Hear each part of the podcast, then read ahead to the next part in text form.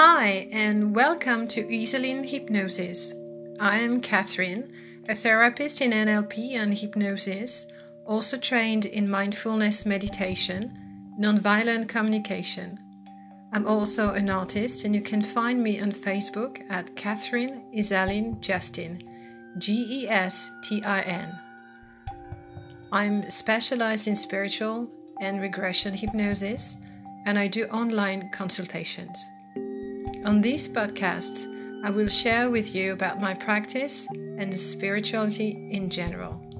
And I will offer you short hypnosis of relaxation to listen from your home.